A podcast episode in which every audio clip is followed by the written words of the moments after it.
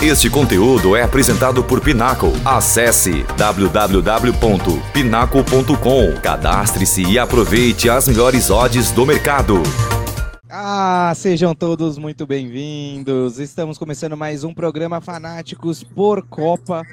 É, hoje aqui ao meu lado temos Gabriel Souza, Caio Couto, Lorenzo é, Bononi e também antes, antes de eu apresentar o time passar a bola aí para cada um, quero lembrar você que nós temos a MF, tem um apoio da Pinnacle, a casa de apostas, onde você pode encontrar as melhores odds. E é muito simples de você fazer o seu cadastro. O QR Code já está aqui na tela. Ó, vou acertar agora. Aqui do lado direito. O QR Code está aqui, ó. Aponta a câmera do seu celular para lá. É muito simples, você já cai direto na página. Só cadastrar, não leva nem três minutos seus dados, rapidinho se você não for cadastrado. E pronto, muito fácil, muito simples. Lá você pode apostar aí na final da Copa do Mundo, por exemplo. E aí, quem vai ganhar? França, Argentina, Los Hermanos? Você decide. Bom, vamos lá, vamos começar então. Só antes de, eu apresentar o time novamente, queria dizer, uh, Gabriel pode, pode me ajudar. É, o nosso querido Guilherme não está aqui hoje, por quê? Porque o Brasil foi eliminado. A gente tinha um combinado da semana passada que não ganhando ou tá perdendo, todo mundo estaria aqui. Todo mundo estaria aqui. E o Guilherme simplesmente nos abandonou. Como você pode ver, Lorenzo está aqui hoje no lugar dele. Lorenzo, seja muito bem-vindo. Só queria registrar que o Guilherme nos abandonou. Traíra! Mas vamos lá, Gabriel, e aí, tudo bem? É, se recuperou do da nossa eliminação, sua expectativa aí para a final, o jogo de hoje. Boa noite, Rodrigo. Boa noite a todos, ao Caio, ao Lorenzo. É recuperado, acho que agora deu para recuperar quase uma semana aí do, do baque, né? É, no domingo eu fiz programa até com o Caio aqui na MF. Estava bem abalado antes do programa, eu achei que eu ia, não ia nem aguentar o programa. E olha que já era domingo mas recuperado, eu acho que deu para entender o que a gente fez de errado e que de fato muitas coisas faltaram ali, né? Então agora as críticas de fato são justas, né? Na, no início a gente fica criticando com a cabeça quente, mas agora com a cabeça fria dá para criticar muito mais, principalmente pelo que a gente não fez ontem.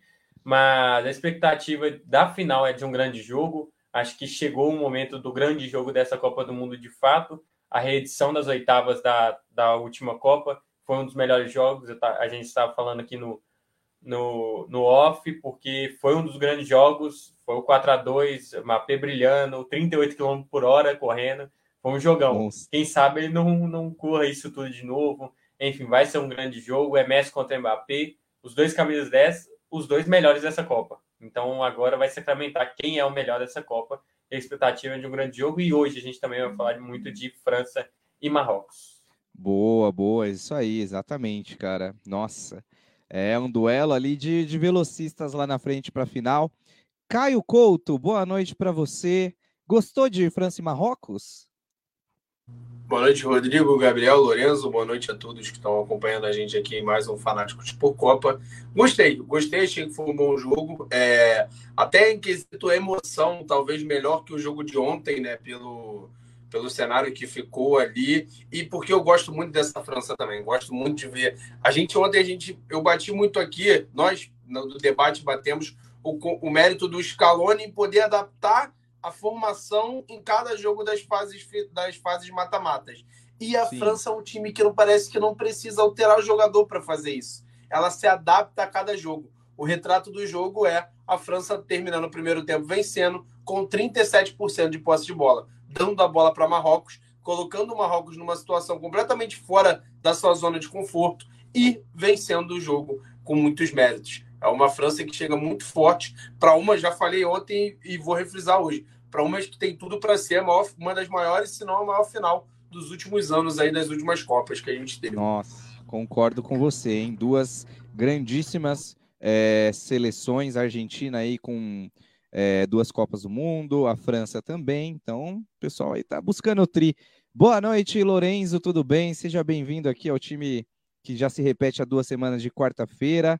É, o que, que você pode destacar do jogo de hoje, França e Marrocos? Boa noite, Rodrigo. Boa noite, Gabriel. Boa noite, Caio. Boa noite para você que acompanha aqui a live. Bom, em primeiro lugar, acho que essa é a partida onde a gente pode destacar pontos positivos das duas equipes. Foi o Marrocos que já vinha fazendo história, fazendo um jogo de igual para igual para a França, e uma França que se provou porque é uma das favoritas a ganhar a Copa do Mundo, mesmo não tendo um futebol tão vistoso. É uma partida que eu me diverti muito, foi uma das partidas mais intensas da Copa do Mundo até agora. A gente viu o Marrocos lutando até o final para conquistar essa vaga e que sai de cabeça erguida da Copa do Mundo, sai com muitos méritos da Copa do Mundo agora para disputar com a Croácia em terceiro lugar. E a França que vem para essa reedição de duelo contra a Argentina de 2018, onde teve aquela batalha nas oitavas de final. Vem uma França muito mais madura, com o Mbappé mais maduro e com atletas que estão jogando muito bem, mesmo com as seis lesões que a equipe sofreu, sendo nove lesões no total, sendo seis do time titular. Então estou bem empolgado para ver como vai ser essa final e como vai ser a decisão de terceiro lugar, que acho que tem tudo para ser. Normalmente não é um jogo tão bom a decisão de terceiro lugar, mas acho que Marrocos vem para uma partida assim para consagrar de vez essa história. E a Croácia, que talvez não tenha muito a perder nessa partida, também pode fazer uma boa partida contra o próprio Marrocos. Boa, boa, isso aí. Eu acho que vai ser uma. Além. O, Caio, é, como você falou, vai ser uma final assim memorável, duas grandes, grandíssimas seleções para disputar a final, mas também, como o Lorenzo destacou aí, para o terceiro lugar a disputa vai ser, vai ser bacana também, hein? Croácia e, e Marrocos, cara. Eu curti muito. É... Aí, agora sim, me desconcentrou. um barulho de um vídeo aqui, eu, meu Deus, o que está acontecendo? Mas ao mesmo tempo, é, por terceiro lugar, cara, o que Marrocos jogou hoje, se pegar a Croácia, dá, dá um jogo interessante, hein? É, vai ser um jogo bem legal. É um jogo de uma seleção que, com um tripé de meio campo fenomenal, que marcou hoje uma geração nessas duas Copas do Mundo. Na última, o Kovacic era banco, tinha Rakitic, nessa, o Kovacic já como titular. Uma gera, falei sobre isso ontem, uma geração que marca história, né? Duas Copas do Mundo, uma possibilidade de terceiro ou quarto lugar, um segundo lugar numa seleção com um país tão pequeno, é, muito foi debatido né, na quantidade de habitantes que tem a Croácia nesses últimos dias e a qualidade que tem essa seleção.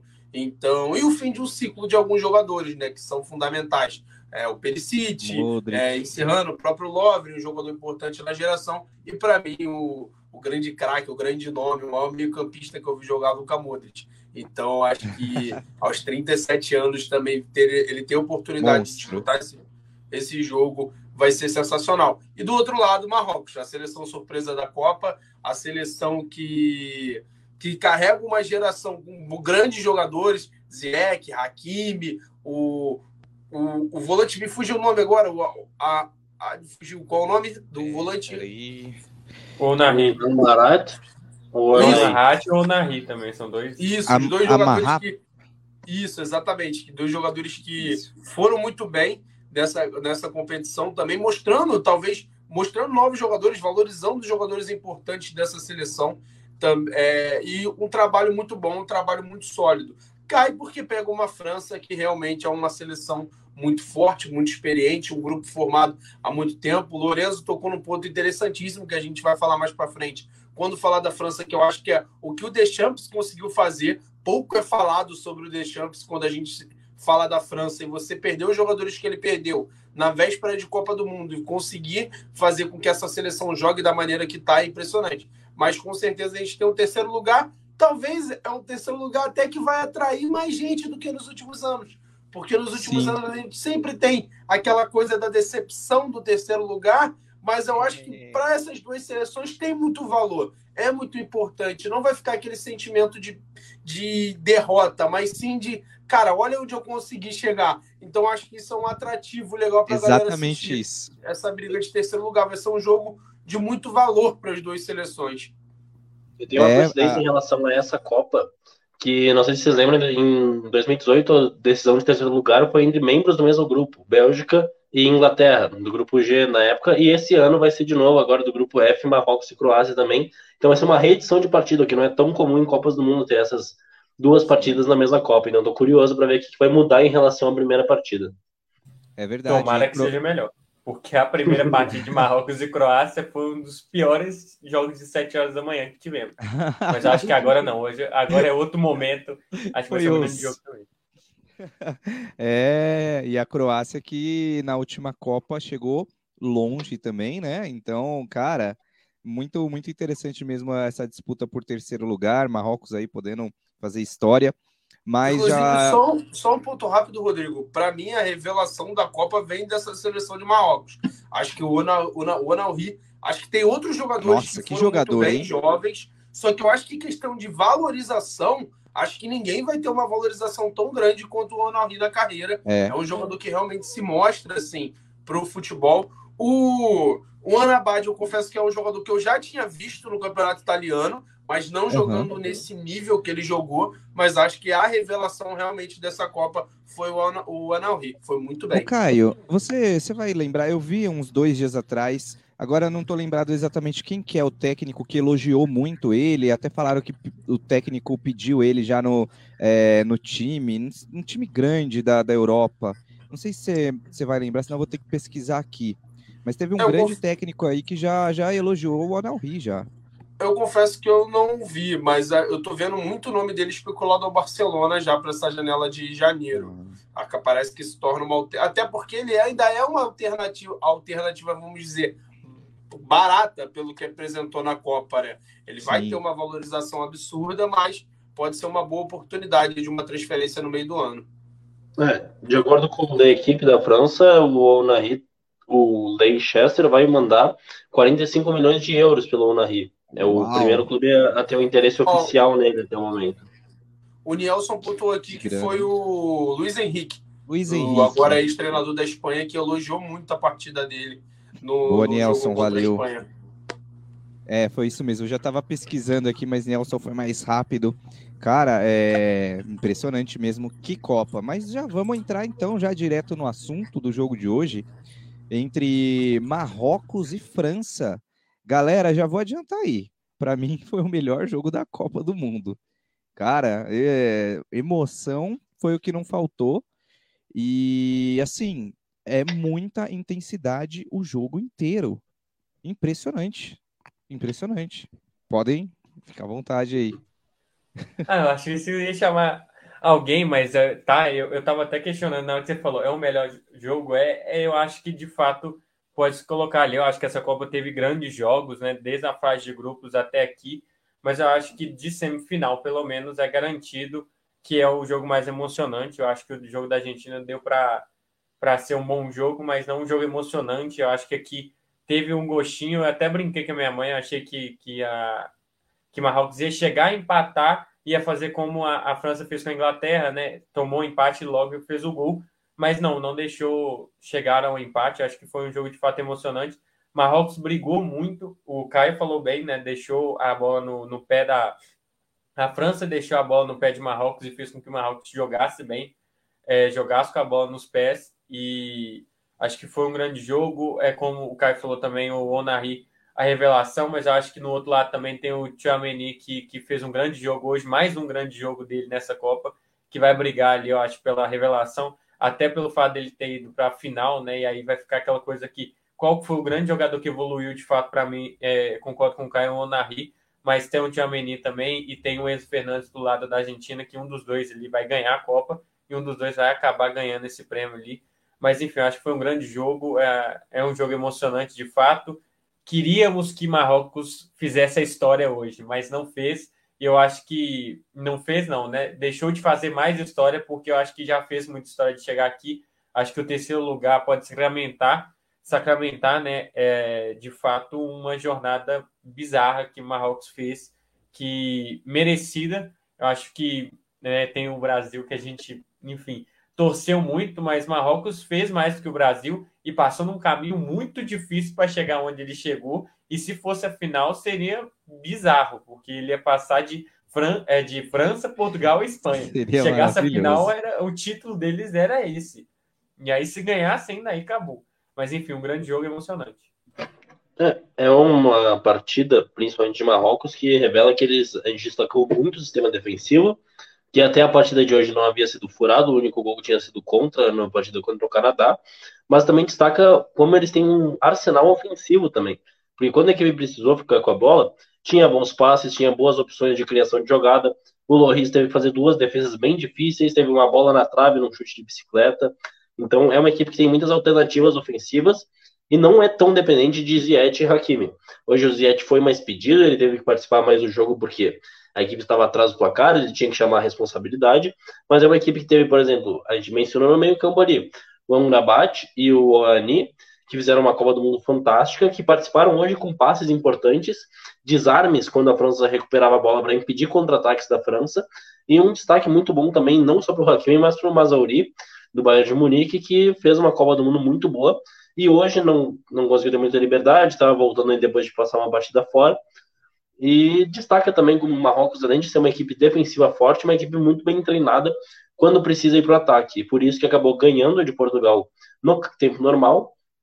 E por isso que segurou uma Espanha que era, tinha um poder ofensivo fantástico também.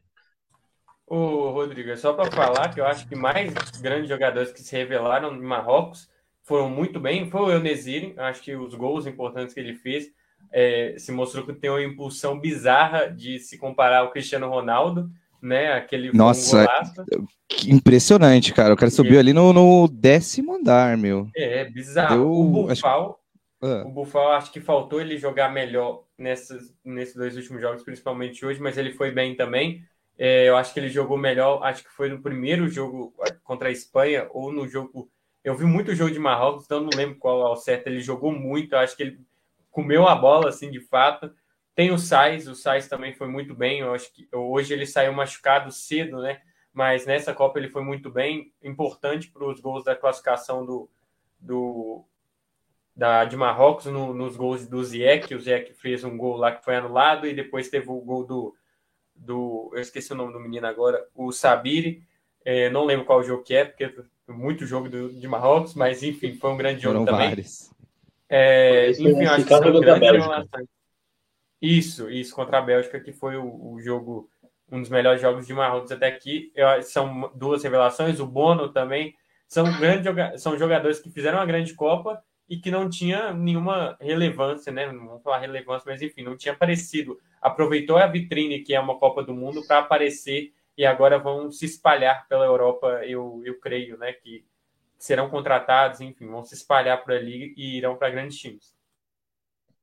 Boa, boa. Mas, cara, é. hoje, hoje eu achei realmente impressionante que, assim, você tomou gol com quatro minutos, mudou um pouco, um pouco não, mudou totalmente a estratégia de, de Marrocos, mas... A questão é... do jogo começa 1x0, né?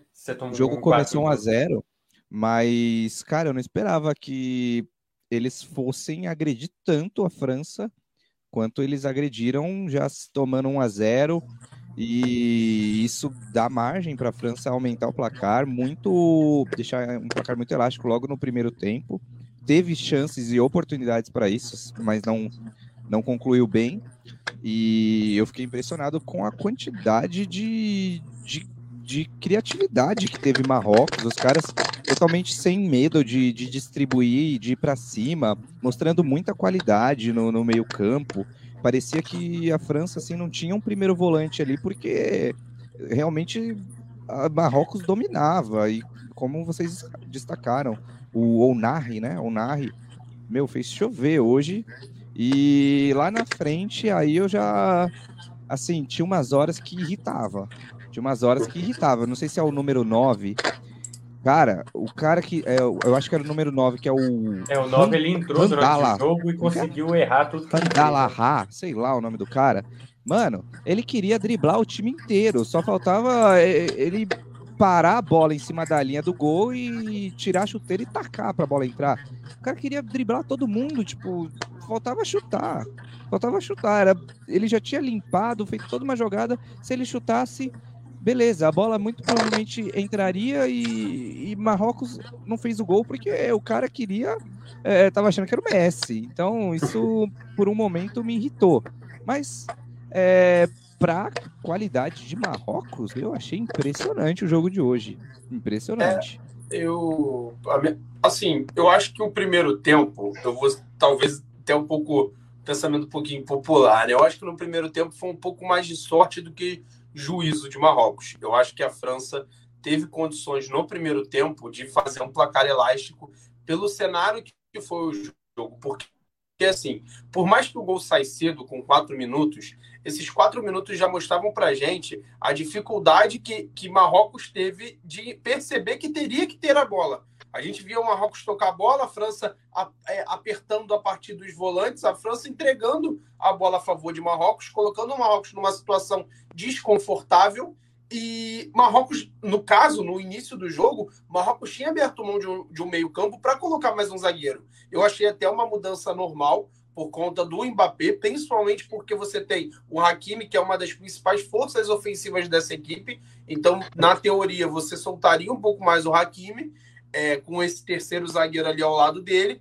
E só que logo no primeiro lance de ataque, o primeiro lance que a França tem a bola, tem um erro para mim, claro, do zagueiro que tenta se antecipar o Griezmann, não consegue. A partir dali o gol sai. Tudo errado, Seria né, pênalti, até, eu acho que se o Theo, não faz, eu- se eu não me engano, a bola bate na mão do jogador de Marrocos, ele daria o pênalti provavelmente. Ele dá a vantagem e o Theo faz o gol. A partir dali tem a lesão do Sá, é, Sá, né, o nome, isso, Saz, é, o zagueiro, e ele acaba. Aí a partir daí eles abrem mão de novo do. do- aí eu acho que foi um ponto.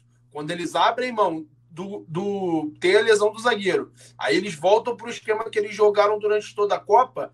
E você obriga o Hakimi a segurar. E aí, quando o Hakimi subia, as costas o, o Mbappé explorava. E a partir daí a França criou pelo menos umas três, quatro chances no segundo tempo, no primeiro tempo, para poder abrir a vantagem. Não conseguiu. E Marrocos, até no início, sentiu um pouco, talvez, mais de cansaço. Foram jogos pesados para a seleção de Marrocos. E a partir disso, no segundo tempo, a, Marrocos acerta.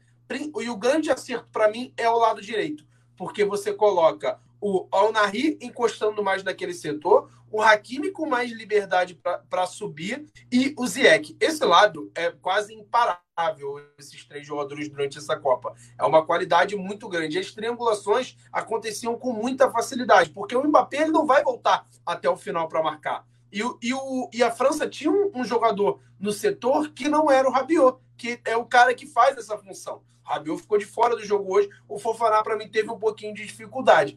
Pelo centro do campo, o Chouameni domina aquele setor como poucos. Então, ali foi a alternativa. E a partir dali veio as oportunidades. Que eu acho que o grande problema para Marrocos hoje foi o seguinte: que teve volume, criou, mas não finalizou. Foram poucas Não finalizações finalizou. no segundo tempo. Eram muitas bolas passadas ali em frente à área, muitas bolas cortadas pelos zagueiros e finalização efetiva. A gente foi ter realmente da Marrocos no final ali, que foi aquele bate-rebate que a bola prendeu ali no, no o Condé tirou em cima da linha. Então, a part... ali que a gente teve um pouco mais de finalização. Mas era um volume muito grande. É, o Caio. Opa! É o Caio, né? Ficou um pouco mudo aí, deu uma, deu uma cortada. Voltou? Pera aí, pera aí que tá um pouquinho. Acho... Deixa eu ver, fala aí, Caio. Voltou, voltou? Voltou. Se você puder voltar aí uns 15 segundos que você tinha falado, Tá. Eu tá, só eu- pra. Beleza. Não, que eu tava falando sobre essa superioridade do lado direito, né? Foi o caminho que o Marrocos encontrou, foi um caminho que a França não conseguiu segurar em nenhum momento do jogo, só que esbarrou nisso, era muito volume, muitas vezes chegando no último terço do campo e poucas finalizações. Os zagueiros da França sobressaindo, conseguindo cortar do jeito que dava e poucas finalizações de fato. Aí pode citar o fato do centroavante que entrou mal, o- a- essa falta de profundidade. Aí também tem uma questão de falta de profundidade do elenco, né? Também falta peças, falta as opções. É um elenco um pouco mais curto. E a partir daí, ali para os 70, 75 minutos de jogo, ali eu já vi uma diferença física pesando, que foi onde o Marrocos começou a parar de, de pressionar, começou a parar de é, fazer com que a França ficasse dentro do campo.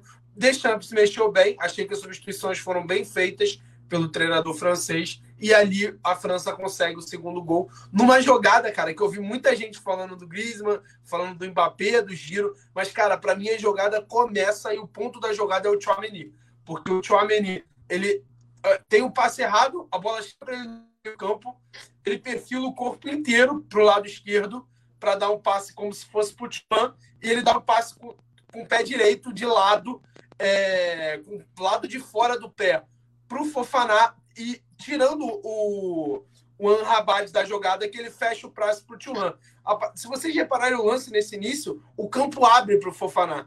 Ele consegue achar o passo, o Fofaná tem liberdade para seguir. Um dos poucos momentos que o, que o Anrabad toma uma decisão errada na Copa, porque ele foi muito bem, ele consegue aquele setor ali, a bola chega no Mbappé, o Mbappé é um gênio, ele faz o que ele faz dentro da área, passa por dois, três, consegue a finalização e o time consegue sacramentar a vitória. Então é isso. É um, no primeiro tempo, um pouco mais sorte que juízo da, de Marrocos. No segundo tempo, conseguiu implementar um volume, conseguiu colocar a França numa situação desconfortável, mas faltou efetivar isso em oportunidades de fato, finalizações chances de perigo que não conseguiu. Então, aí a França, cara, a França, para mim, é, é, é, muito bizarro o que essa seleção consegue fazer, o quanto que essa seleção é, acho que é a palavra híbrida, talvez, que se adapta a qualquer ocasião dentro do jogo. Se tiver que entregar a bola para o adversário, ela vai fazer. Se tiver que dar a bola para pressionar o adversário, ela consegue. E para mim, tem o craque da Copa, que é o Griezmann. O que o Griezmann tá jogando essa Copa é um negócio surreal. E ele é o cara que consegue muito é, essa ausência que teve de Pogba e Kanté, o, o Chouameni é, a peça, é uma peça que controla o meio campo sem esses dois, mas o papel do Griezmann voltando, fazendo esse terceiro homem de meio campo, sempre com médias altas de desarme, ocupando os espaços como poucos, para mim é o melhor jogador da Copa. Uh, tu entrou num ponto até que eu queria destacar, que é essa seleção da França, que é uma seleção mais competente e a seleção mais... Uh como eu posso dizer isso, mais incisiva nessa Copa do Mundo. Vou pegar aqui alguns dados dessa Copa até o momento. A França titular, eu vou descartar o jogo contra a Tunísia porque foi uma equipe totalmente reserva, etc. e tal. Mas a equipe titular da França só ficou atrás do placar em um único momento da Copa do Mundo até agora, que foi numa vitória de 4 a 1 contra a Austrália. Eles saem perdendo e fazem quatro gols. De resto, a França não teve riscos nessa Copa do Mundo. Eles estiveram na frente contra a Dinamarca, sobre o empate, estiveram na frente estiveram em frente em todos os momentos contra a Polônia, estiveram na frente contra a Inglaterra, sofreram empate, estiveram na frente, e hoje eles furaram uma defesa onde tava, ninguém na Europa estava conseguindo furar. A Croácia não conseguiu furar, a Bélgica não conseguiu furar. Tem uma Heineken aí. É.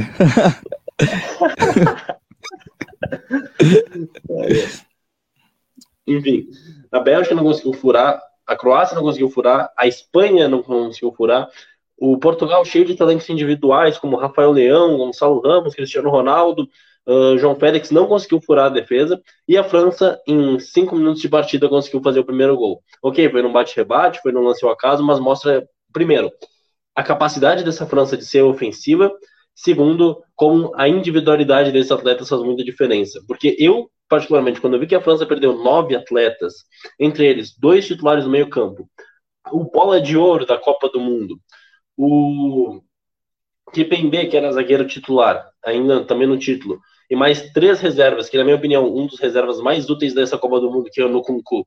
Quando a França perde isso, eu penso que a equipe não iria bem na Copa do Mundo. Aí eles vêm, não sofreram risco até o momento da Copa do Mundo de ser eliminados, da mesma forma que é uma seleção que está sendo extremamente competente e jogando tão bem como se estivesse com eles.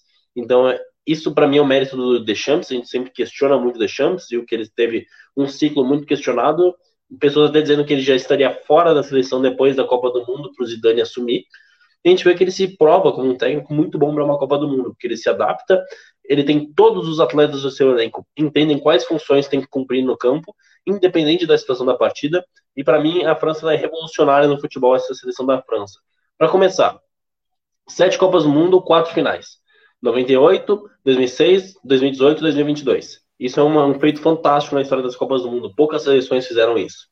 E outro ponto que para mim é fenomenal dessa seleção da França, até o momento, é como eles conseguiram pegar o Giroud, que era muito questionado na Copa de 2018, apesar da Copa boa, fazer ele ter quatro gols. O Kylian Mbappé, ter cinco gols na Copa do Mundo. O Griezmann dominar o meio de campo, assim mesmo com os dois principais companheiros dele fora e mesmo ele não estando em boa fase no clube. Isso é muito mérito do Deschamps, porque ele tem esse sistema, ele valoriza seus atletas que talvez nos clubes não estejam em boa fase, como é o caso do Griezmann, mas que é fantástico na Copa do Mundo até agora. Então, para mim, a França é a seleção dessa Copa do Mundo. É favorita para mim na final contra a Argentina, e para mim ela comprovou hoje contra o Marrocos porque ela é uma seleção diferenciada, porque ela fez o que nenhum europeu tinha conseguido fazer até agora. Boa, boa. O, o Caio, você falou no começo da, do programa que, só, só voltando um pouquinho, né, do, do assunto também da Argentina, você falou, pô, a França, ela consegue se adaptar dentro do jogo, é, de acordo com o adversário. A Argentina, ela se adapta é, mudando o Scaloni, né, mudando a, a escalação é, e, e, o, e, a formação para enfrentar um, um adversário é muito mais difícil o jeito da França, não? De se arriscar, é, no, de se adaptar, na verdade, dentro já do jogo, você vindo com o mesmo esquema já há seis jogos, do que o, o, o molde aí do, do Scaloni de, de variar de acordo com o adversário a formação ou a, os jogadores que vão entrar? Sim, sim. É, eu acho que tem alguns pontos importantes que a gente pode citar quando fala sobre isso. Que o primeiro é o trabalho do Deschamps. Eu acho que ele consegue, ele conseguiu construir uma base dentro dessa seleção em que a gente, em que ele perdeu todo, diversos jogadores importantes e ele consegue fazer isso. É uma seleção de véspera de Copa do Mundo que ninguém imaginava. Assim. É, a, a, os desfalques que tiveram foram muito importantes. O Lourenço citou sobre isso. Você perdeu o Kipembe, que era seu titular. Você perdeu, perdeu o Theo, que era um jogador fundamental dentro do contexto do Theo, não, o Lucas, que é o outro irmão. Você perdeu o Lucas, que para o Deschamps era um jogador importante tê-lo ali para dar um pouco mais de liberdade para o Mbappé. Então, você perdeu Pogba e Kanté. Eu ainda sinto um pouco mais o Kanté, porque o Pogba ele já não vinha conseguindo tendo problemas com lesão. O Kanté ele tem no início da temporada e não volta. Então assim, é um jogador muito importante. Então, você teve desfalques, você perdeu o Benzema, foi um cara que você ganhou durante o ciclo. E, e você foi desmantelando durante a Copa, cara. Você perdeu é, em concurso durante a Copa, você, antes de começar. Você perdeu o Lucas, como eu citei do Lucas, na, na estreia da Copa. E, e, cara, jogadores com características completamente diferentes, Lucas e Tel, e ele consegue encaixar, ele consegue fazer com que essa seleção funcione. Então, é, é muito importante isso, até para a gente rever o nosso conceito sobre Copa. Será que o, o, peso do ciclo é tão importante assim, de, em questão de resultado? Ou o que interessa, ou a questão de você ter um treinador que está lá há oito anos, que conhece esses jogadores como ninguém, que conhece as características de cada um. A gente, infelizmente, a gente leva muito em consideração o resultado. A gente acaba sendo uma cultura resultadista. E a gente está vendo nessa França que muito. isso não é bem assim. E na própria Argentina também. Porque a Argentina, ela, ela chega a uma final de Copa América onde o Brasil poderia ter ganho. E muita gente julgaria essa seleção se essa seleção tivesse perdido aquele jogo para a Argentina. Assim como tem muita gente julgando o trabalho do Tite pelo resultado ruim agora. Óbvio, ele pode ter cometido seus erros, ninguém está isento disso. Mas a gente não pode jogar um trabalho fora por conta de só resultado. Acho que o Deschamps é a maioria. Eu vi muita gente aqui desmerecendo o Deschamps por conta desse ciclo que ele teve pós-Copa, considerando que essa França, por uma teoria aí da, é, que sempre acontece, não passaria nem da fase de grupo. E a França está numa final sem. Eu acho que nenhuma. A gente, a Argentina teve um momento ali na Copa de instabilidade e a França não. A França é, é essa a França desde o início. É uma França que se adapta, é uma França com o Mbappé jogando um absurdo, é uma França com o Griezmann brilhando de uma maneira surreal. Ela é essa França desde o início. E ela é uma França que eliminou a Inglaterra, agora elimina a sensação da Copa e chega numa final muito forte. Muito forte. Isso é muito. E o trabalho não tem que ser desmerecido se perder para a Argentina do Messi, porque é uma grande seleção também. Mas o que o Deschamps conseguiu fazer, o que ele conseguiu de mentalidade para esses jogadores chegando nessa Copa do Mundo é um negócio surreal. Não é à toa que a gente teve uma vez só uma seleção que foi bicampeã, é, que ganhou duas vezes seguidas. Duas. É, é, a duas. Itália em 34, 38, Isso. mas também é, os dinossauros que assistiram, né? Isso, exatamente. E você tem ainda mais a antiga aí da gente.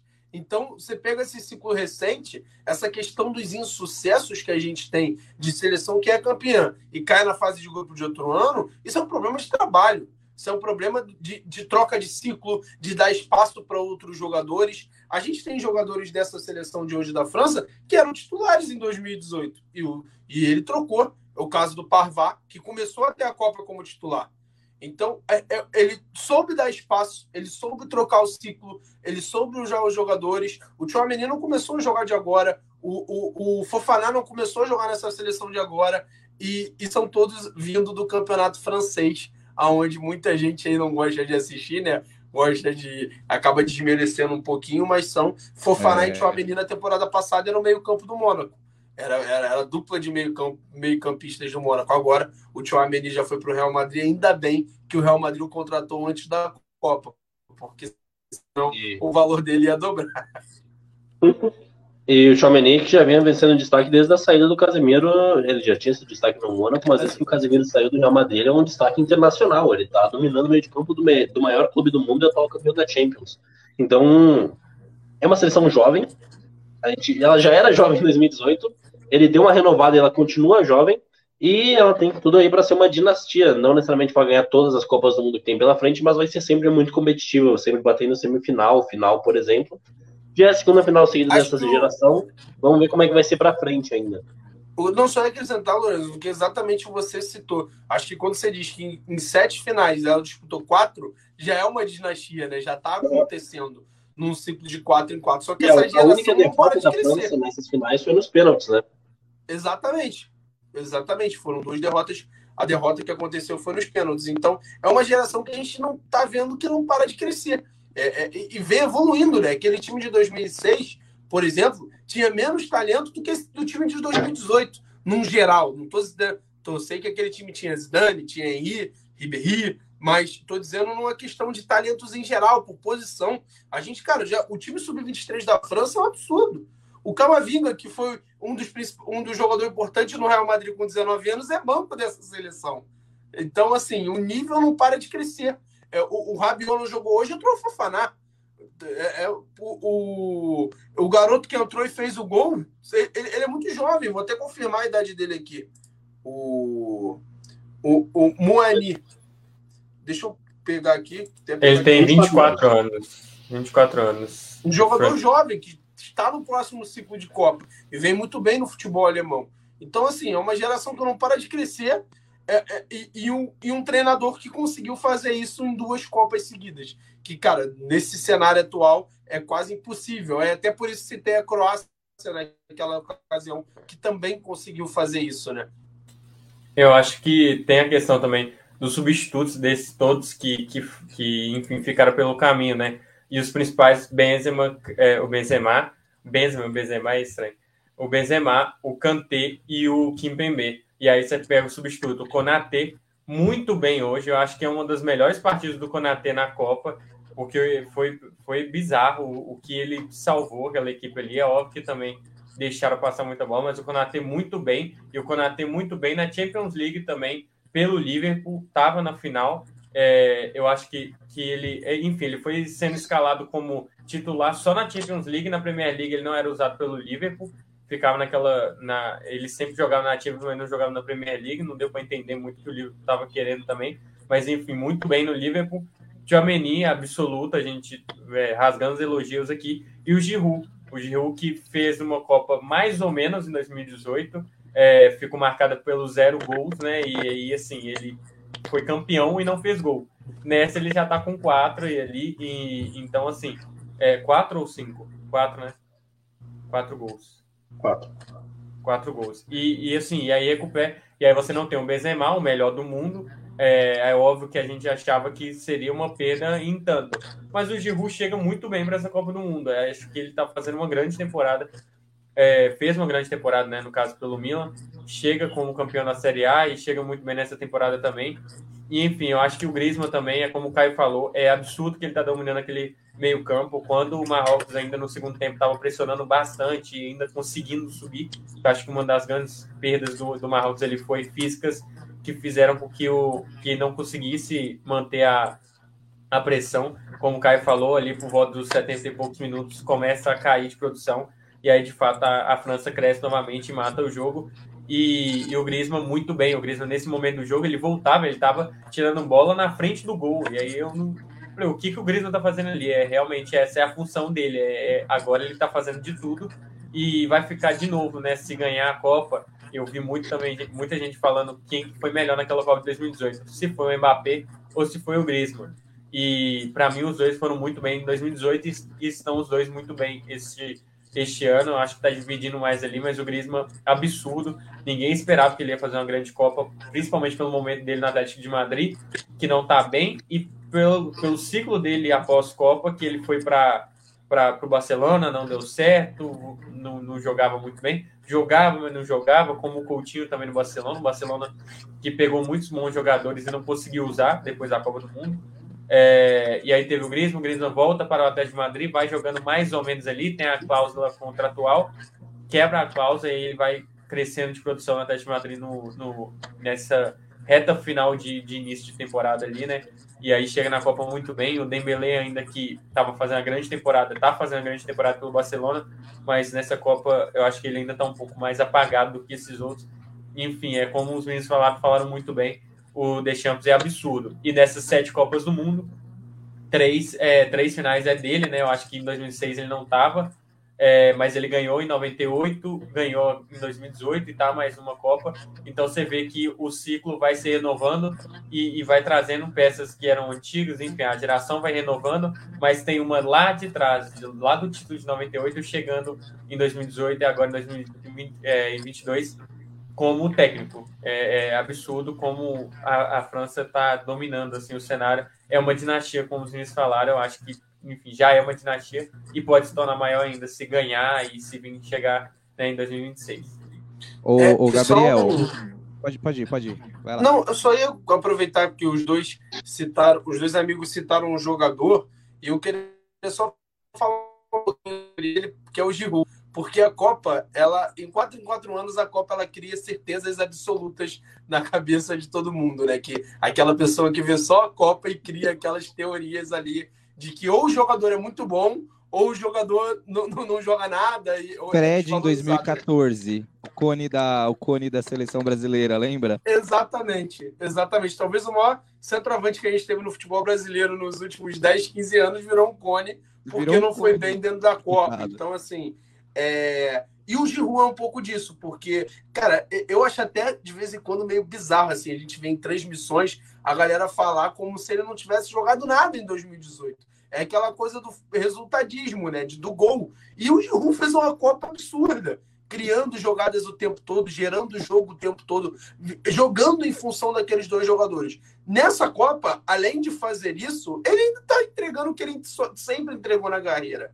O Giroud ele foi, ele foi jogador importante em números de gols no Arsenal, no Chelsea. O Giroud quebra uma hegemonia no Milan. O Milan não tinha um, um, um camisa 9 que conseguisse entregar mais de 10 gols no campeonato italiano desde o Inzaghi.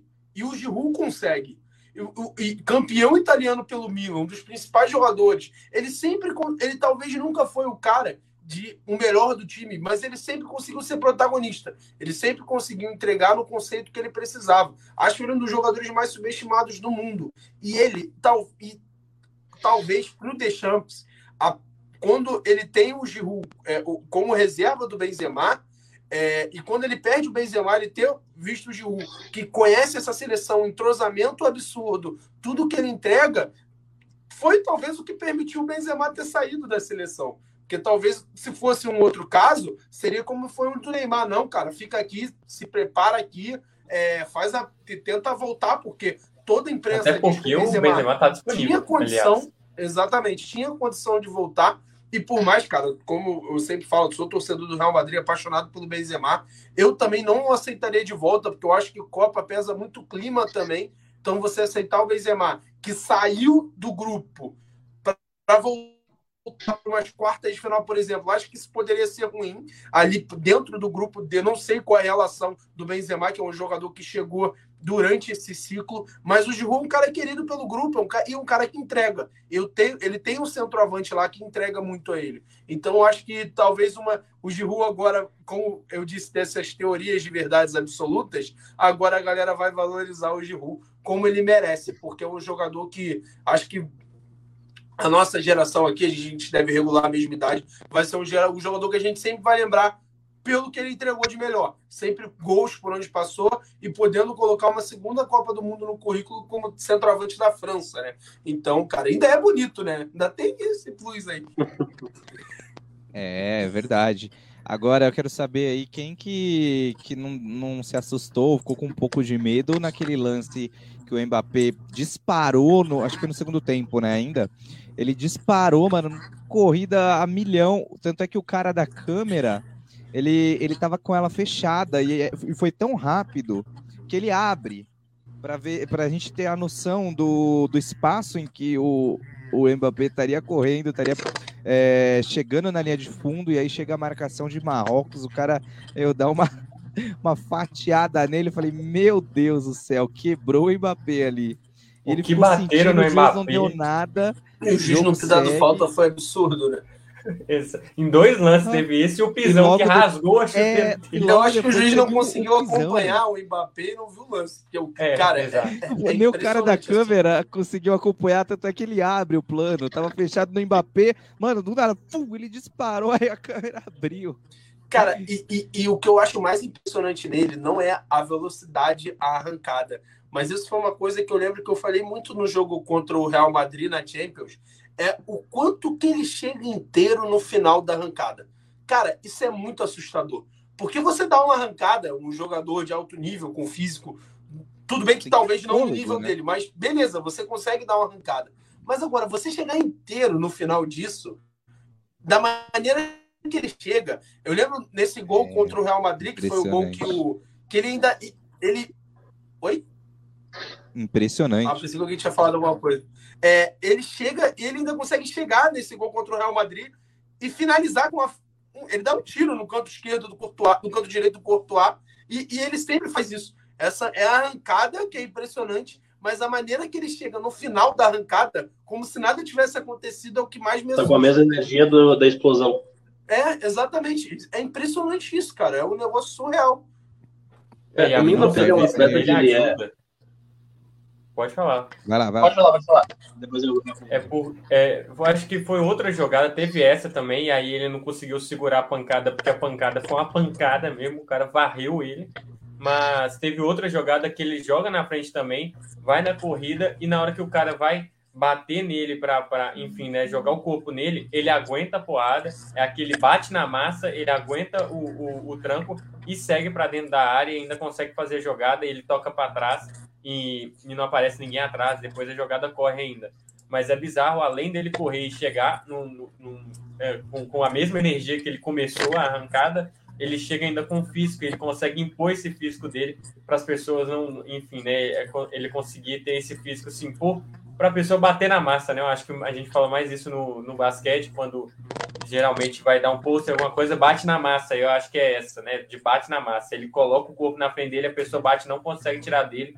E, enfim, aí ele segue no lance, é, é absurdo. Acho que ainda vão pegar a velocidade dele, mas a velocidade dele deve ter chegado a mais de 30 km por hora, isso eu acho que é garantido, né? Ele teve a arrancada de 38 contra a Argentina em 2018, que aí ele toma a, o pênalti, mas se também não tivesse feito o pênalti, ele ia para cima, acho que ele ia chegar com total energia, como o Caio falou, é, é, absurdo. A Copa que o Mbappé vai fazendo, que a gente achou que ele ia chegar meio que, né, com aquelas polêmicas todas, ele chega bem num, num ambiente muito bom, ele não, não polui esse ambiente, é absurda, assim, a felicidade do pessoal ali com ele e tudo mais, a felicidade que ele passa pro, pro pessoal, é, que ele fica feliz com o gol do Giroud, que, que ficou que ficou marcado no último jogo, com a perda do pênalti do, do Kane, enfim, é, é absurdo a Copa de Mbappé, de novo.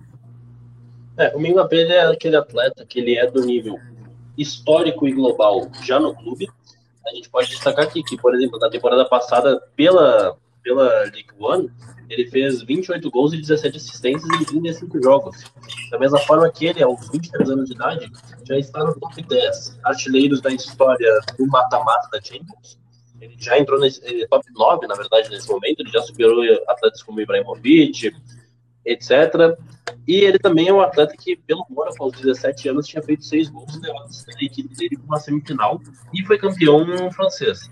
Então ele é um atleta que nos clubes ele é global. Ele chega na seleção, parece que ele vira um nível absurdo ainda. Parece que a gente está reassistindo uma reencarnação de Maradona, de Garrincha, de Pelé. Inclusive sobre o Garrincha, que é bom ter que mencionar sobre o Mbappé, eu acho que ele e o Messi podem ser os primeiros a bater o recorde do Garrincha de 62, que é o de goleador, líder de assistências, melhor jogador e campeão da Copa numa única edição. Só o Garrincha fez em 62, ele foi o líder de gols, assistências, melhor jogador e campeão.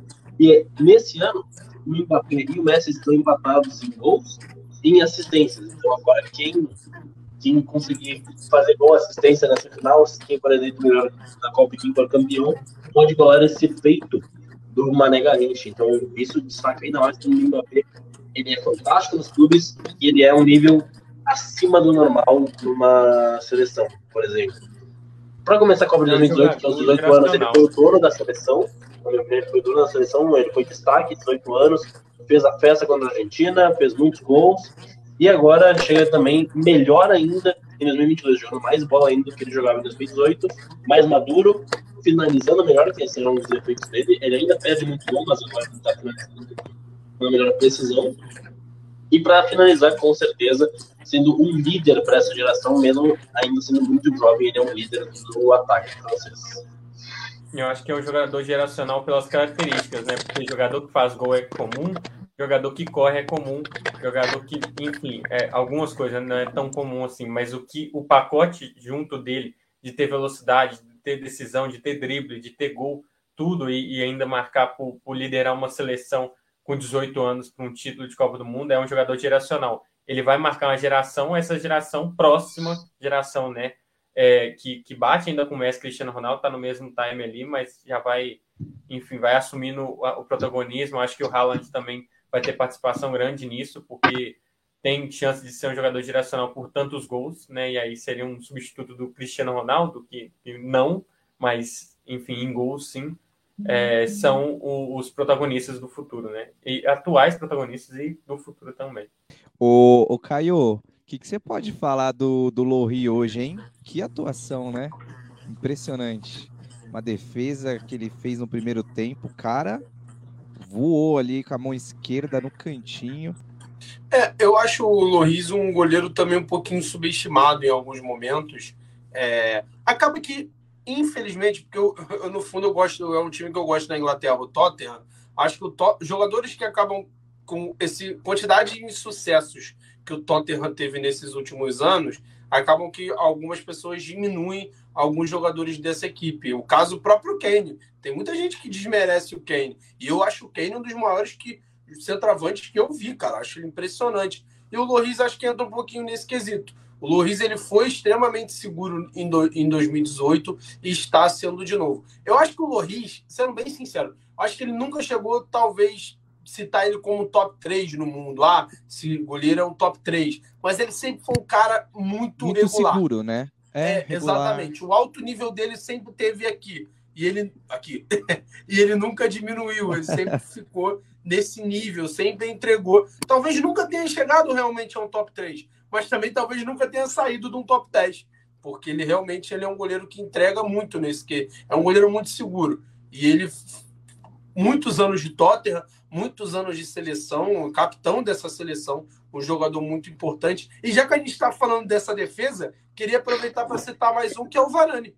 O Varane faz Nossa. uma Copa absurda e, e, e pouco falado até aqui. É, é, é extremamente seguro. Ele que veio, ele veio em uma certa decadência no Real Madrid na última temporada que ele jogou lá. É, marcado pelos erros contra o City naquela Champions que foi a Super Champions em Portugal. Depois joga mais um, a última temporada dele muito abaixo e vai para o United, tem dificuldade de, no primeiro ano. Esse ano, acho que até o momento da lesão, ele e Lisandro vinham fazendo uma zaga muito interessante. Ele vinha muito bem e chega na, consegue jogar a Copa. Ele teve que se preparar ali, ficou até fora da estreia, jogou com o Pamecano. Eu, o Pamecano está sendo muito elogiado, faz realmente uma, uma grande Copa, mas o Varane também é extremamente seguro. São dois jogadores que entram um pouco nesse quesito. Talvez nunca tiveram no nível de top 3, mas são muito regulares. São jogadores que dificilmente vão errar. E o Loris é isso. Você vê, ele foi muito importante contra a Inglaterra. Foi, inclusive no lance do, do da, da bola para fora do Kane, ele é certo canto naquele, no lance do pênalti, poderia ter defendido, e boas defesas hoje. Varane também muito seguro, de ótimos cortes hoje também. Fora o passe jogadores... que ele deu, né, no, no primeiro gol lá. Oi? Fora o passe que ele deu, que Exatamente, o zagueiro... aquele passe ali não é de um né? zagueiro comum, né? Que ele acha o Griezmann uma câmera posição. muito boa que ela mostra por trás, né, cara? E aí você vai vendo o movimento do, do atacante, você vê que o zagueiro da, do Marrocos tenta fazer a antecipação, que foi a pior decisão que ele tomou. Ali você não faz uma antecipa antecipação daquela, a não ser que você tenha total certeza que você vai fazer o corte. Então o cara foi muito atabalhoado, mas a câmera que mostra o Varane só esperando a movimentação e aí ele mete a bola no facão, cara, impressionante. Passe muito bonito dele. Sim, sim, foi um passe muito bonito. É... Acho que o Griezmann também tem um pouco de mérito, porque ele faz o drible de corpo, ele ameaça é. e, e volta nessa. O, o, cara tenta se antecipar e não consegue. E perde, então, né? Tem... Perde o time. É, perde o time. E é isso, são dois jogadores fundamentais dessa seleção e para essa solidez defensiva também dessa equipe. Boa. O que destaca ainda mais, pode falar, pode essa, que comprova essa regularidade do Loris é o fato de ser o goleiro com uh, o jogador com mais partidas na história da França e ser goleiro titular desde 2010. Ok, goleiros têm mais longevidade. Só que a quarta Copa que o Loris é o titular da França. A gente não consegue lembrar de um goleiro brasileiro recente. Uh, a gente vai ver as últimas quatro Copas. Foram duas do Júlio César, uma que questionava, né? Queria um Jefferson até, o que comprova que não teve essa essa, esse nível alto assim que o Luiz destaca. E agora a gente tem o Alisson em duas Copas e não sabemos como vai ser a terceira, obviamente, se ele ainda vai estar em alto nível, se vai ter outros goleiros surgindo. Mas o Luiz nunca teve é. essa dúvida de ser o goleiro titular.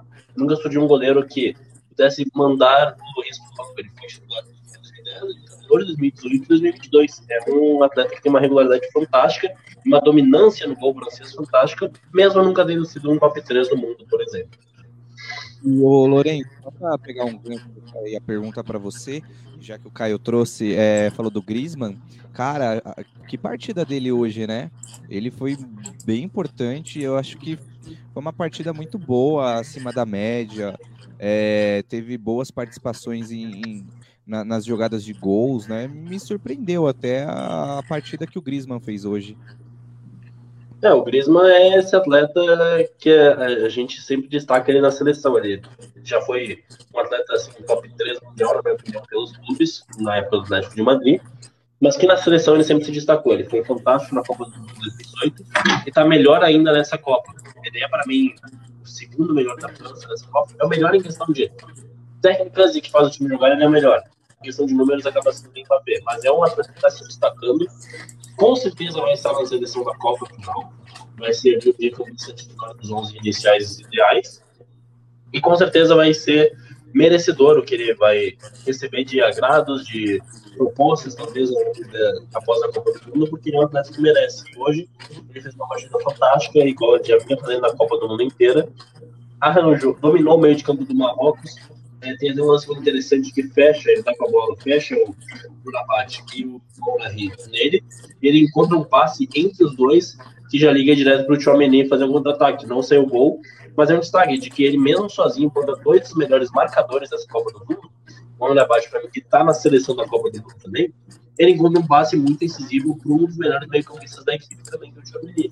Ele é um atleta muito criativo nessa Copa do Mundo, muito objetivo, é muito responsável pelo meio de campo francês, porque ele marca muito bem nessa Copa, faz bons desarmes, ao mesmo tempo que ele faz ligações diretas com o ataque e consegue prender a bola no meio quando precisa para dar uma acalmada, assim, os erros. E o está mantendo a bola também com ele para ter essa ligação direta. Boa, é, realmente destacou bem é, o Griezmann na Copa do Mundo, né, do ano passado, nessa. É um jogador de altíssimo nível, e que tem uma qualidade impressionante. Também achei que o auge dele ali no, no Atlético de Madrid era fora de, fora de série. Agora, o, o Gabriel, é, cara, eu achei que teve, teve um momento ali, é, no final do, do segundo tempo, meu, eu vi aquele lance no replay, falei, não, não é possível. Acho que já nos últimos cinco minutos Cara, uma blitz de Marrocos. Parecia que a bola não queria entrar de jeito nenhum. e chuta dali, pega no cara do meio. Aí daqui a pouco sobra na, na, na esquerda, chuta o zagueiro, tira em cima da linha e, e sobra, depois o outro isola, mas a, até é, chutar para fora. Foi uma, uma série de, de, de toque e, e, e, chuta, e sobra, aí o cara tira em cima da linha. Fora que a jogada inicial, putz, eu não vou lembrar exatamente quem que era o jogador, vou tentar buscar aqui. Ele vai, ele dá um, uma corrida impressionante, aí ele passa pelo marcador da França, ali na, dentro da, da grande área, já ali, eu falei, mano, ali ele vai perder a bola. Não, e aí ele passa e traz a bola para dentro, aí começa todo esse desenrolar de chuta, toca para um, toca para outro e, e vai batendo na marcação mas uma blitz impressionante de Marrocos nos últimos cinco minutos de jogo, hein? É, foi uma blitz impressionante. Eu acho que o Caio até falou disso, né? Que teve sobrou volume, mas faltou mandar essa bola de fato no gol, finalizar no gol. E aí ali a gente viu, viu também que foi difícil chegar a bola no gol, porque tinha muita gente fechando ali. O Griezmann fechava ali, o Condé também é, quando era no lado esquerdo, o Condé muito bem também hoje. É, eu fui pegar as estatísticas quando o cara estava falando, e foram oito finalizações de Marrocos no segundo tempo. Oito, é, foram oito finalizações, uma no gol. Outras três para fora e quatro bloqueadas. Só as quatro bloqueadas, acho que foi um, um lance só. O jogador foi chutando, foi bloqueando e foi Eu não, eu não duvidaria. Eu não Porque duvidaria. É, foi bizarro. Muito isso. Mas, mas acho que o, que o grande erro ali de Marrocos que não conseguiu chegar ali foi o que a gente criticou o camisa 9, o Hamdallah. Ele perde um, um, gol que não poderia perder, uma jogada que não poderia perder. Não o, dá, né? o, o tá passando na direita dele, né? E aí ele parte ainda para a esquerda, vai tentar driblar, dribla mais um pouco. Na hora que ele vai chutar, que ele resolve chutar, falou, não, acho que agora é um bom momento, que não era. O, acho que ou o Varane ou o Condé tira. E aí o Condé tira a bola, a, a jogada é perdida. Eu acho que ele sofreu muito ali, depois de uma dessas jogadas que a bola rebate, rebate, bate no gol, bate na trave, não sei o que, a bola sobra e sobra para ele, ele finaliza pela última vez também e erra a finalização. É, entrou mal, né? E substituiu o Euneziri, que a gente elogiou aqui. Esse é um da lá que fez uma ou outra jogada boa, mas na transmissão é, eles falaram que ele também falhou nisso, de ficar driblando demais no jogo contra é, Portugal também, eu acho que contra a Sim. Espanha, acho que contra a Espanha. E aí, enfim, e aí agora a bola puniu e já estava 2 a 0 também, mas mesmo assim, um 2 a 1 ali inflamaria muito aquele jogo e poderia levar o 2 a 2 né? Sim, e aí sim. E, a Blitz, a Blitz fun, é, funcionou, o volume surgiu, é, né, existiu, mas é bizarro que eles tiveram chutado só uma vez no gol. De tantas vezes que eles chegaram, chutou só uma vez no gol. Oito finalizações, mas aí essas bloqueadas aqui é como eu brinquei. Deve ter sido tudo no mesmo lance, porque foi bizarro. Possivelmente. Agora, é realmente, o Randalá, o camisa 9, eu tava, confesso que hoje eu tava assistindo pela Casé TV. E aí o pessoal falando, cara, ele tá achando que ele é Ronaldo, velho? Porque não é possível. O cara, tipo, tinha já limpado toda a jogada, era o momento de finalizar, ou até mesmo de fazer aquele toque para finalização. E ele queria, parecia que, sei lá, entrar com bola e tudo, ou ilustrar mais uma jogada que não precisava. Irmão, é Copa do Mundo.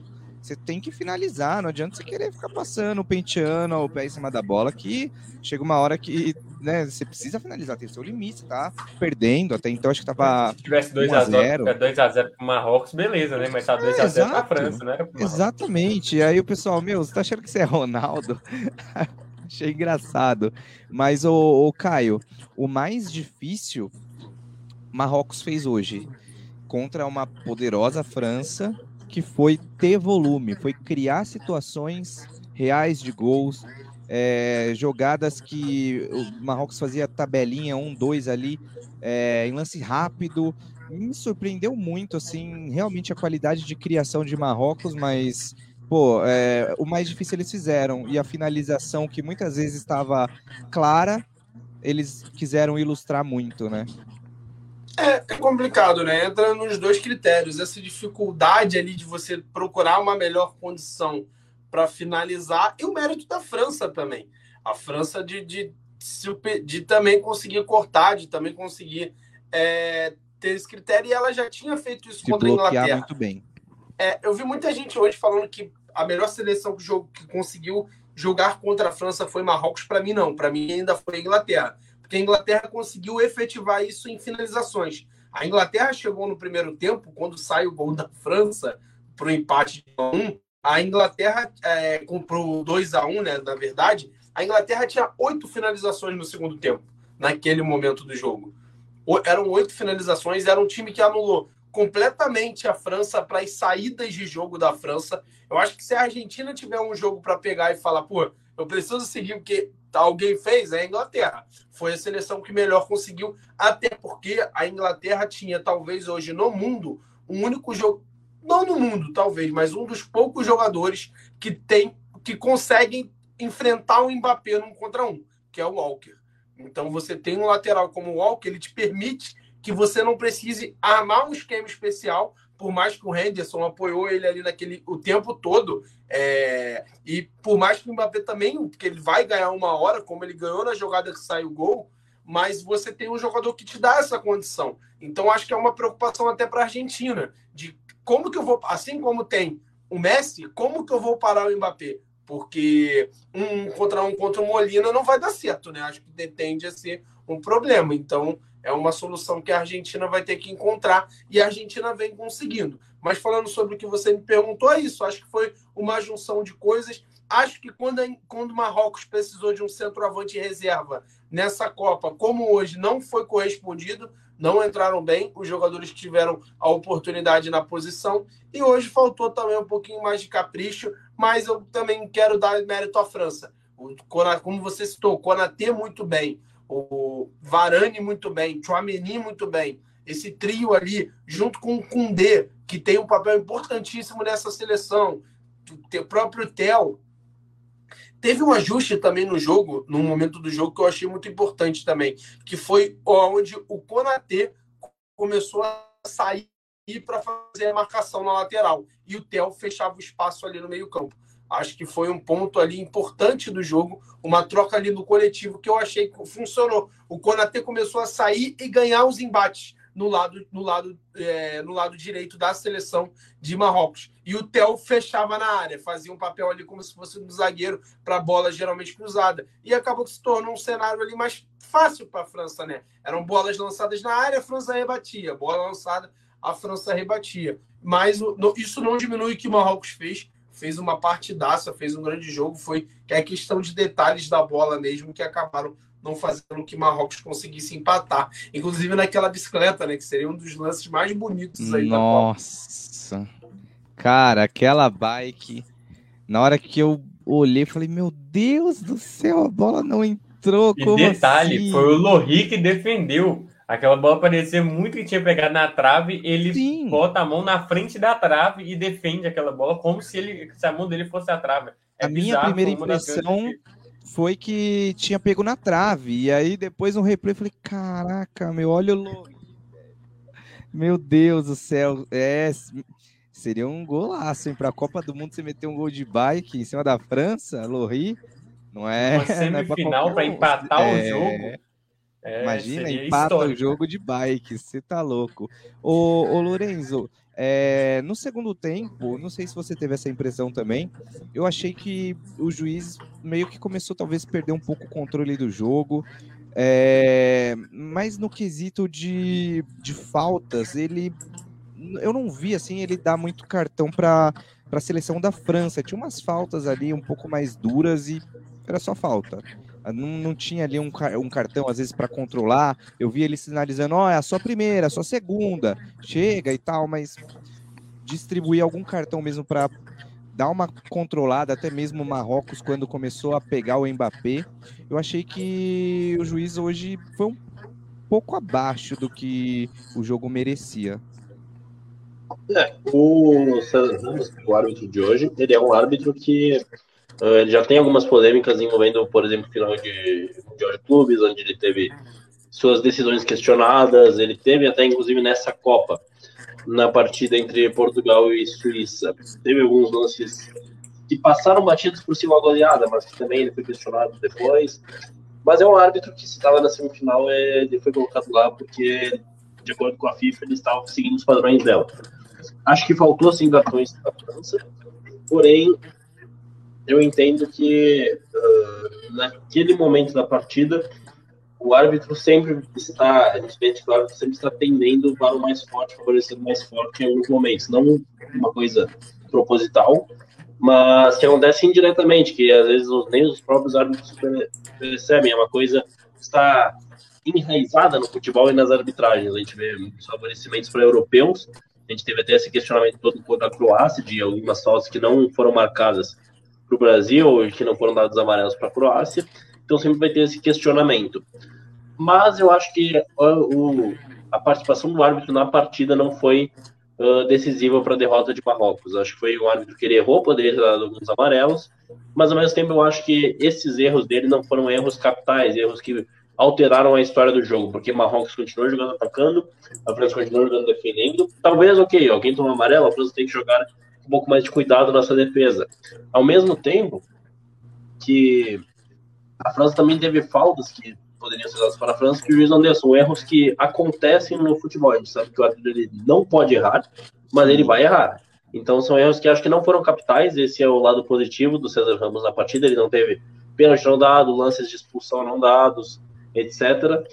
E, mas ele também é um árbitro que poderia ter ido melhor na final. Acho que ele foi ok nessa semifinal. Acho que ele foi ok, não foi tão, tão ruim nem tão bom. E acho que foi seguiu mais ou menos conseguiu manter a partida sem muita pressão para cima dele, por exemplo. Não foi um, um árbitro que sentiu o peso do jogo. Boa, boa, é, é isso mesmo. Não, não nada que comprometesse e tal, mas eu acho que só às vezes um pouco mais de de critério ou saber mesmo o momento, às vezes, de você dar um cartão para controlar mais o jogo, alguma coisa por aí. Alguém falou alguma coisa? Não, foi uma impressão minha. Não, eu só ia citar que eu acho que tem sido talvez um problema, como o Lourenço falou, desse deixar o jogo rolar, isso tem tido alguns problemas em quesito de faltas que deixam de ser marcadas. Então, é, é, é meio ruim, né? Porque assim, eu, Caio, particularmente, prefiro o jogo dessa maneira. Um jogo mais desenvolvido, um jogo um pouco até mais pegado em alguns momentos. Mas aí acaba que, em certos lances, a gente acaba é, perdendo um pouco a mão nisso. E a gente vê que é, que é isso, é, que, que essa é a ideia, né? O próprio árbitro brasileiro, Milton Pereira Sampaio, que para mim faz uma boa Copa, no jogo contra a França e Inglaterra, que era um jogo dificílimo, ele fez isso ele deixou o jogo, tanto que teve muitas reclamações em alguns, em alguns lances. E como o Lourenço falou, não acho que acho que isso tem sido até um pouco o critério da Copa. Não é nada absurdo, não tem sido nada com peso muito grande, mas interfere sim numa jogada ou outra. Mas eu entendo que é você buscar um equilíbrio. Eu acho que o caminho é esse. É de você Boa, ter um exato. jogo um pouco mais, um pouco mais, deixando o jogo rolar um pouco mais. Mas você tem que achar um equilíbrio, como o Lourenço citou, eles são humanos, assim, eles vão errar. Quando você não, o VAR ele tá ali para erros capitais, mas quando não tem esse tipo de erro, que nem para mim até foi o caso do pênalti do, da Argentina, não vi como um erro capital, não vi como um absurdo. Eu, eu não marcaria, mas não acho que o VAR deveria ter interferido, porque eu acho que é um lance que o árbitro tem que interpretar. Então, acho que o VAR está ali para isso, mas no, no, jogo, na bola, não tem jeito, vai acontecer um erro ou outro. Boa, acho que é muito isso mesmo que você falou. É um caminho e tem que, tem que passar por ele, né? Não adianta a gente, às vezes, querer é, chegar num nível, mas sem um alto nível de arbitragem, mas sem antes de passar por esses testes, né? Que é, às vezes, deixar o jogo correr e a gente vê o que, que vai o que, que vai dar, como que eles vão se portar diante a isso. É, ô, Gabriel, você tem mais algum destaque da partida para trazer? Alguma coisa ainda, às vezes algum destaque individual, alguma jogada, algum lance que você queira falar? Não, não, eu só estava pensando aqui nessa questão do, da arbitragem, que eu acho que de fato tem um limite, né, de deixar o jogo rolar e de deixar rolar demais, porque aí pode machucar. O Mbappé correu riscos ali de, de fato de machucar, perder uma chuteira ali a Nike perdeu um pouquinho de dinheiro ali, né? Porque aquela chuteira foi trocada e vai ter aquelas críticas. Era para ser resist... é, é para ter resistência, né? A chuteira e tal, e tudo mais. Mas não, foi um lance muito pegado. Os dois lances do Mbappé. E aí tiveram lances em, no, em ambos os lados que de fato, não, de fato não foram marcados. E aí é como os meninos falaram, eu acho que tem um limite ali para isso e, enfim, né, protegendo também o jogador. Não pode proteger demais, mas também tem que proteger o jogador. O Mbappé resistiu, foi embora, né? Segue o, segue o jogo, então tá tudo certo. Mas acho que de destaque é que essa, essa final vai ser absurda. A gente viu uma grande França hoje, a gente viu uma grande Argentina ontem. E eu acho que tem tudo para ser é, uma, grande, uma grande final. Eu acho que, que a França, é, como os meninos falaram, não, não passou medo, não passou susto nessa, nessa Copa, chega com, é, tranquilamente na final, como ninguém esperava ou como muitos esperavam. Tem aquela questão: será que vai chegar? E ah, vai chegar muito porque é favorita, né?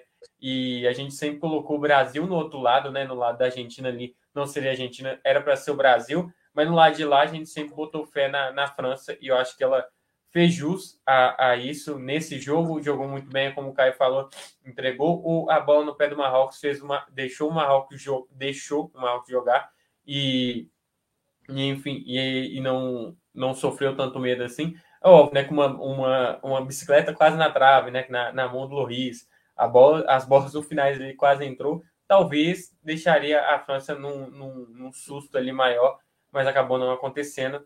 E eu acho que a França hoje provou que realmente tem capacidade, é, tem um favoritismo do seu lado, tem tudo do seu lado para a final da Copa do Mundo. É, eu acho que o lado da Argentina tem muito Messi. Acho que o time, o coletivo como um todo, fica para o lado da, da, da, França, que a França conta com os dois. Conta com grandes jogadores individuais e conta com um coletivo muito forte, jogando muito bem tendo um entrosamento absurdo por causa do Deschamps, que a gente elogiou muito aqui. E no lado da Argentina, eu acho que é mais o Messi num grande momento e jogadores capitais ali, alguns jogadores apoiando ele. O, o Enzo Fernandes, eu acho que é um dos grandes jogadores que está apoiando muito bem ali, que tem chance de ser revelação da Copa, de ser né, o melhor jogador jovem dessa Copa ali, junto com o Tchouameni. Eu acho que tem tudo para ser um grande jogador, mas tem também o Julian Álvares, absurdo no jogo de ontem. Então, enfim, são algum um ou outro jogador, mas o coletivo como um todo funciona muito bem para o Messi. Eu acho que a, a, a França funciona não só para o Mbappé, funciona até para o Giroud. O Giroud faz gol, o Griezmann faz gol, o Griezmann participa, tem o Dembélé se precisar, é, enfim, o Tchouameni. Então, o, o time coletivo funciona muito bem eu acho que o destaque é esse. Se mostrou muito capaz. A França colocou-se como favorita falou: eu era favorita e eu chego. Eu cheguei eu estou na final da Copa do Mundo pela segunda vez seguida. O Mbappé postou, né, back to back é, World Cup Finals e é de fato isso, né? É, duas, é, duas finais seguidas, é, depois de muito tempo. Só quem tinha conseguido isso é o Brasil com três, né? E, e enfim, se mostra, se coloca na história e tem tudo para ser uma grande final. Maravilha, maravilha isso. Já deu uma, uma, uma préviazinha do que pode vir pela frente. Caio, você tem algum destaque para fazer, individual, coletivo, de alguma seleção ou da França ou do Marrocos, até mesmo é, já dando um pitacozinho na, na, no que pode vir aí a ser essa final com a Argentina? É, eu acho que a França hoje para mim é a favorita para o confronto. É, eu acho que não, não vou ficar em cima do muro. Vou... Acho que existe um favoritismo, sim, a favor da França.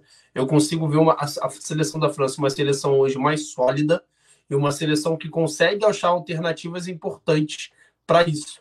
É, e com jogadores também em grande fase. Eu vi muita gente citando ontem, inclusive a gente debateu isso, sobre a questão confiança da Argentina. Chega para a decisão no seu melhor momento porque a, o caminho que se desenhou na, na fase mata-mata foi isso: você ganha da Austrália, mas ficou aquela situação, daquela pressão no final.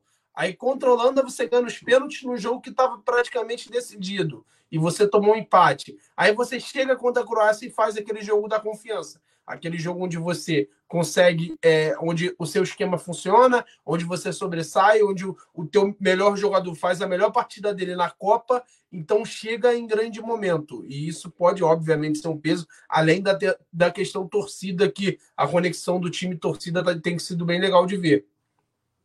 Essa França talvez foi mais exposta a certos desafios durante a fase mata-mata. Ela é uma seleção que vence na foi contra quem mesmo as oitavas? Me fugiu a seleção? Foi a. Me fugiu agora. Pera aí. Que eu... Não, Austrália é? foi a Argentina. Polônia. É Polônia. Polônia. Polônia. É uma seleção que contra a Polônia era um jogo que a gente imaginava, talvez até citei na ocasião. Austrália me travou. Até citei no jogo contra a Polônia, que seria o jogo mais desigual das oitavas, e se, e se provou.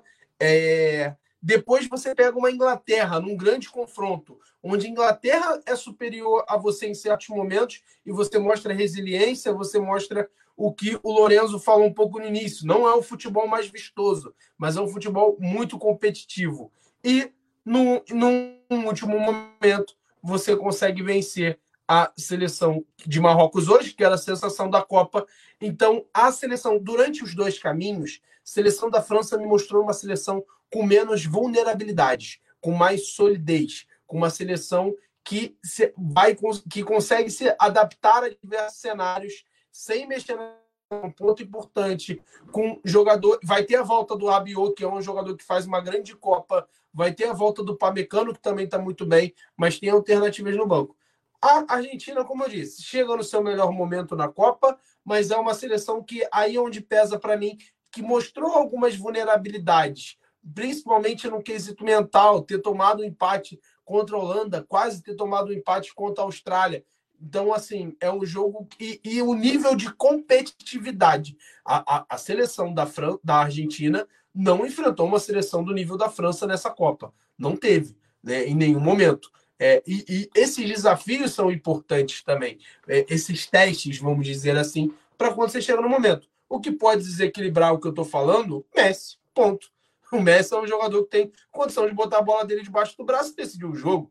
É, assim como tem, como o Gabriel citou, Enzo, Julian, são jogadores muito grandes. Então, mas hoje, por essa questão, eu acho que a França hoje me mostra, eu confio um pouco mais na França nessa situação, nesse cenário de, de, de uma decisão, de um jogo que se tiver que jogar fechada, ela consegue, se tiver que jogar de uma. É, entregou em diversos contextos dentro dessa Copa. E eu acho um time 11 eh, melhor. França 11, a França é melhor do que a Argentina também.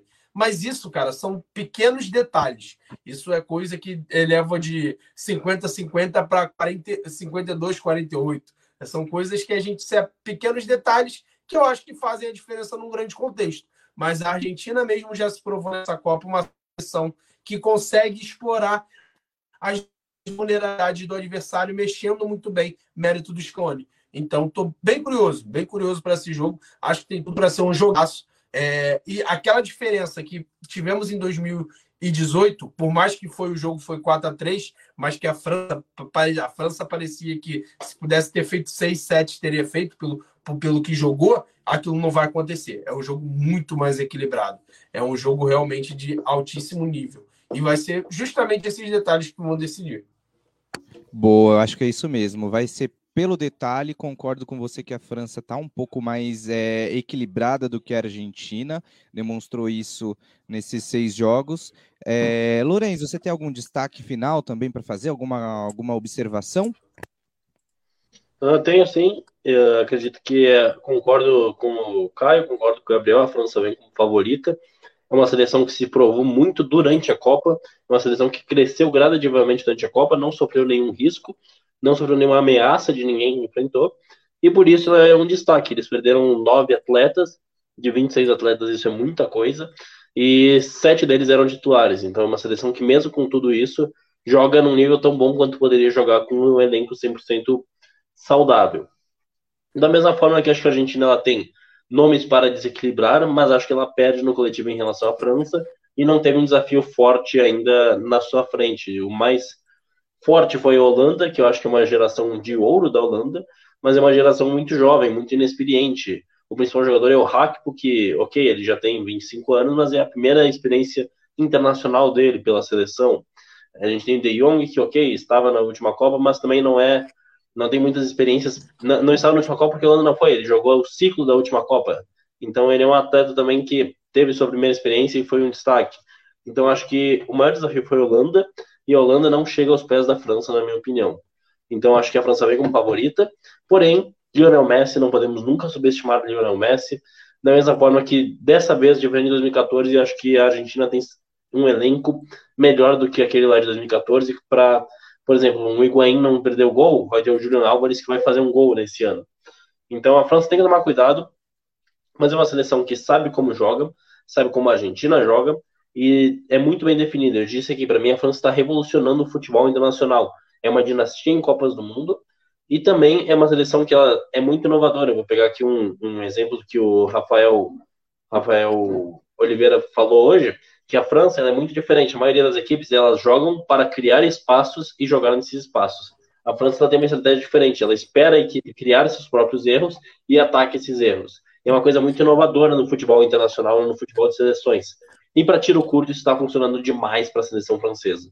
Então, eu boto a França como favorita. Eu estou torcendo para a França, não vou negar isso. Acredito que o Mbappé e a seleção francesa, por toda a superação que eles tiveram, desde as lesões pré-Copa até as lesões durante a Copa, e os adversários que enfrentaram, acho que é uma seleção que merece, que derrotou, para mim, a única seleção que era capaz de jogar um futebol tão bom quanto a França era a Inglaterra, uh, tirando o Brasil, obviamente, mas que nessa Copa do Mundo estava mostrando um futebol tão bom quanto a França, era a Inglaterra, e a França venceu essa batalha. Então acho que agora a França vem com tudo para essa final. A Argentina vem muito motivada, muito pela sua torcida que vai estar cheia no estádio, tal qual estava em 2014 é uma torcida apaixonada que está empurrando o time e cria um clima de Libertadores numa final de Copa do Mundo. Eu estou muito empolgado para essa partida, acho que vai ser a melhor partida da Copa do Mundo. Talvez a expectativa alta seja uma faca de dois gumes e talvez o jogo não seja tão bom, mas eu acho que as duas seleções têm tudo para fazer um espetáculo do futebol mundial e uma final que é a melhor, a mais equilibrada desde 2010, na minha opinião, desde Espanha e Holanda, aquela Holanda mágica, aquela Espanha que nem se fala do talento que eles tinham. Então acho que esse ano vai ser um duelo entre a dinastia francesa contra essa geração argentina que é nova, mas que tem seus pontos veteranos. Tem um Scaloni que revolucionou, ou conseguiu conquistar um título para a Argentina depois de mais de 20 anos. E vem com o Lionel Messi em busca da sua última dança no futebol, seu último troféu, o último troféu que falta de conquistar na sua carreira, que é o de campeão do mundo.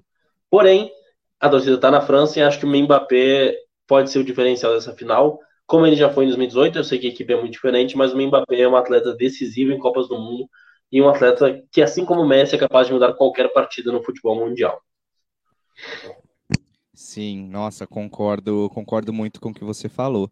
É, ô Gabriel, eu vou te falar que na, no programa de hoje eu não vou dar meu favoritismo para ninguém, eu acho que eu já falei bem, bem ali um pitacozinho, mas não vou falar com toda. Não vou confirmar, não vou afirmar mesmo com todas as letras. Não vou falar, não vou dar palpite, não vou nada, porque não foi bom. a última vez não foi legal. Tava tudo uma maravilha, não, é isso, isso, isso, com toda certeza essa seleção aqui ela vai sobrar, não sei o que, é 3 a 1 é 4 a 0 é 2 a 1 a gente viu no que deu. Então eu prefiro né, não falar nada para não zicar aí essa final. É, gente, agradeço demais aí a participação de, de vocês hoje. É, Lorenzo chegou aí no nosso nossa última quarta-feira aqui conosco. Obrigado aí pela participação de hoje, Lorenzo. É, gente, se vocês não, lembrando mais uma vez, a Pinaco é a nossa a nossa a nossa o nosso apoio aqui na o melhor do futebol. Se você ainda não não é não tem cadastro, não faz as suas apostas, agora é o melhor momento. Afinal, está totalmente equilibrada. Vocês puderam acompanhar a opinião de cada um aqui, tanto é, do jogo de hoje de França e Marrocos, mas já deram também uns pitacos sobre a Argentina, sobre a França, o que pode vir nessa final. Então, fique atento, se cadastra. O código, o código não, o QR Code está uh, do outro lado, está aqui, ó, do lado direito. Está do lado direito, aponta a câmera aí para o QR Code, vai lá, se cadastra e faça suas apostas. Final, Copa do Mundo já é domingo. Agradeço demais todo mundo. É, muito obrigado pela, pela audiência aí. Amanhã tem mais. Amanhã, às 8 da noite, novamente teremos aqui o Fanáticos por Copa. Uh, na sexta-feira, 8 da noite também. No sábado, 8 da noite. E domingo, para fechar o dia da final, 8 da noite. Porém, vamos lembrar que no, no sábado a gente já começa aqui na MF a, a fazer um pré-jogo da final, que é domingo. Então, o programa de sábado, 8 horas da noite. Lembrando, já vem aí o pré-jogo de domingo. Então, você não perca que vai estar tá aí um time de primeira para debater, destrinchar as duas equipes e o que, que pode ser esse, esse duelo. Só espero uma coisa, que vai para os pênaltis e fortes emoções. Gente, é isso. Obrigadão, valeu a todos. Tamo junto e até amanhã. Valeu, abraço. Tchau, tchau. Valeu.